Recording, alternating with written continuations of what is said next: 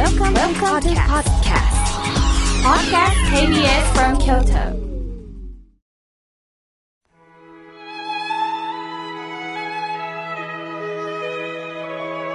改めまして、僧侶の河村明慶です。今日の法話のテーマは、心のストレッチについてお話をいたします。皆さん、風邪ひいてないですか？私も、まあ、移動が多いので、できるだけ体の免疫をつけるために、まず睡眠をとります。そして栄養のバランスを考えています。またこの時期だからこそ体を温めるように、まあ例えば井村屋さんのおぜんざい、あんまん肉まんはそうなんですが、あったかいものをいただいています。さて、冬は寒さのせいで外に出るのが少し億劫になってしまいますよね。だからこそ適度な運動がいいそうですよ。皆さん、冬太りっていうのご存知ですか？まあ、つい動くのが面倒だと部屋にこもって食べ過ぎてまた飲み過ぎになりやすいそうです。私はストレッチのインストラクターに友人がいるんですが、教えていただいたことがあります。冬は痩せ時なんですって。ダイエットをするには最適の時期なんですって。冬は最も基礎代謝が上がる季節なんですって。なぜ冬に基礎代謝が上がるんでしょうかそれは寒さに耐えるため体がエネルギーを燃焼させ、体温を調整しているからなんですって。こうした体温調節の機能によって、冬は基礎代謝が高くなっているんです。そのため、冬の運動は他の季節よりもダイエット効果が期待できるんだとか。さらに、冬の運動ではエルドルフィンと呼ばれる神経伝達物質が多く作られるそうです。エルドルフィンは美味しいものを食べた時に脳内で分泌されるほか、苦しい状態が一定時間続くと、そのストレスを軽減するためにも分泌されるんですって。冬は寒さの中で体温を保つために、まあ、体が懸命に動くので、エルドルフィンの生成が普通の運動時よりも増加するんですって。では、勢い余って運動するとなるんですが、ここは考えなければいけません。冬はいくつか注意すべき点もあるそうです。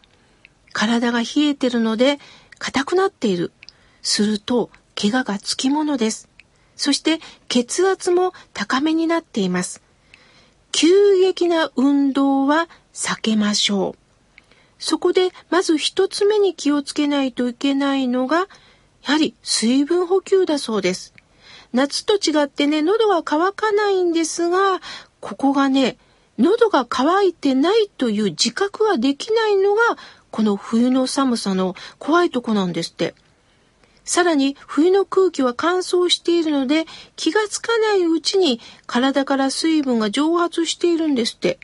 ですから体の水分が少なくなると血液の循環も滞ってしまいます。それを防ぐためにもこまめな水分補給を心がけましょう。私は朝一番にお茶湯をいただきます。生ぬるい感じですよね。体温と同じぐらいの温度のそのお茶湯を、えー、まあ湯飲み一杯ぐらいですかね、ぐぐっといただいております。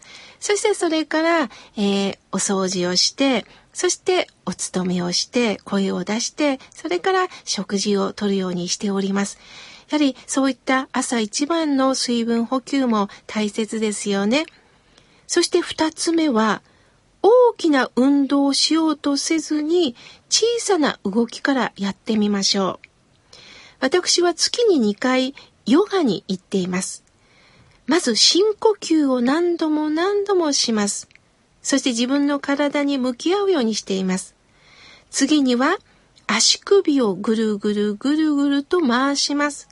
そしてそれは同時に手首を回すことにもなります。首を次に回します。ぐるぐるぐるぐる時計回り、またある時には反対回りで首を回す。つまり足首、手首、そして首というのは三大首なんですね。この三大首をゆっくりとストレッチすることはとっても大切です。怪我の予防にもなります。大きなことをせず小さな運動から皆さんもぜひやってみてください。そして今度は着る服です。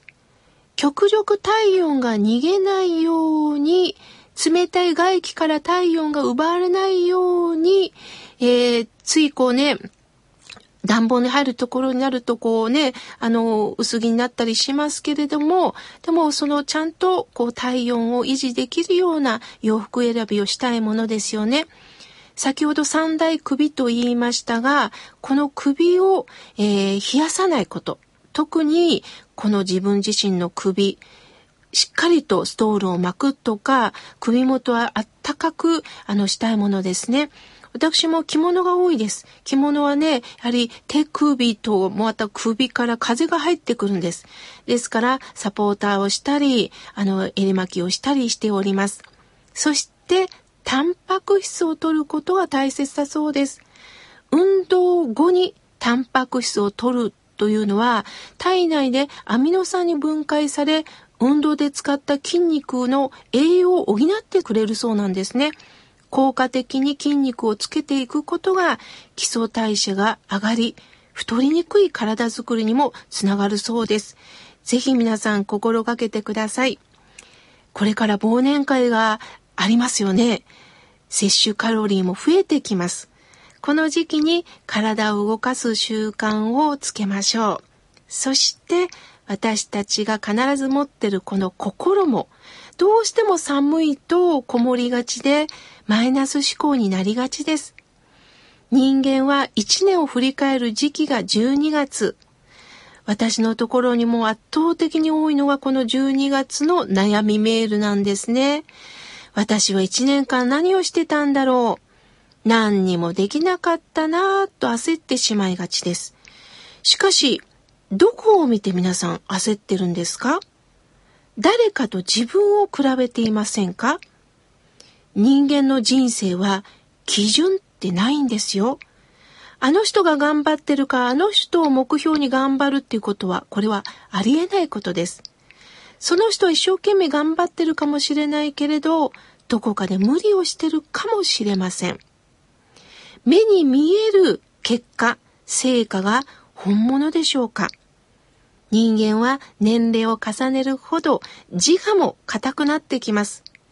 何ができた何が増えただけではなく、年齢とともに心が柔軟になったなぁと思えたら、それが素晴らしいことではないでしょうか。このエルドルフィンを上手に出せるのは、何かをするということよりも逆に何かをしない方のが出せるそうです。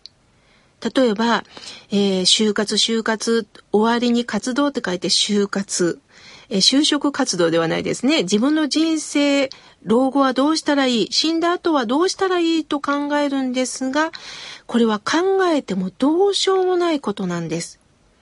それよりも、今の私、大切に生きてるかな？今のこの私の体に向き合ってるかな？それが必ず未来につながってると思います。そして、ちょっとイライラしたり、なんか怒りを感じた時にはね、やはり深呼吸で沈めていきましょう。深呼吸は人間が平等にいただくこの運動ですよね。空気も平等にいただけます。しっかり大地からエネルギーを吸って、そして心に溜まったモヤモヤをはーっとね、吐き出しましょう。そして入浴で温めてリラックスしませんか？私も一日の終わりはお風呂です。特にね、今の時期私は銭湯に行ったり、えー、ちょっと遠くに足を伸ばしてスーパー銭湯に行ったり、あとは岩盤浴に入ったりしています。まあ、特にスーパー銭湯に行った時にはもう2時間ぐらい入ってますかね。ああ、今日一日お疲れ様という気持ちでリラックスしています。そして、一日一度はニコって笑いましょう。また、自分だけのためではなくって、他人を喜ばせることもしてみませんか？すると相手が笑ってる顔を見て、ふんふんふん、私も何かできたかなという喜びにまたつながっていきます。ちょっとした気持ちで体のコンディションって変わるんですよ。どうかこの冬の時期は体のストレッチ、そして硬くなりがちな心のストレッチをリラックスして緩めてこの12月を過ごしてくださいね。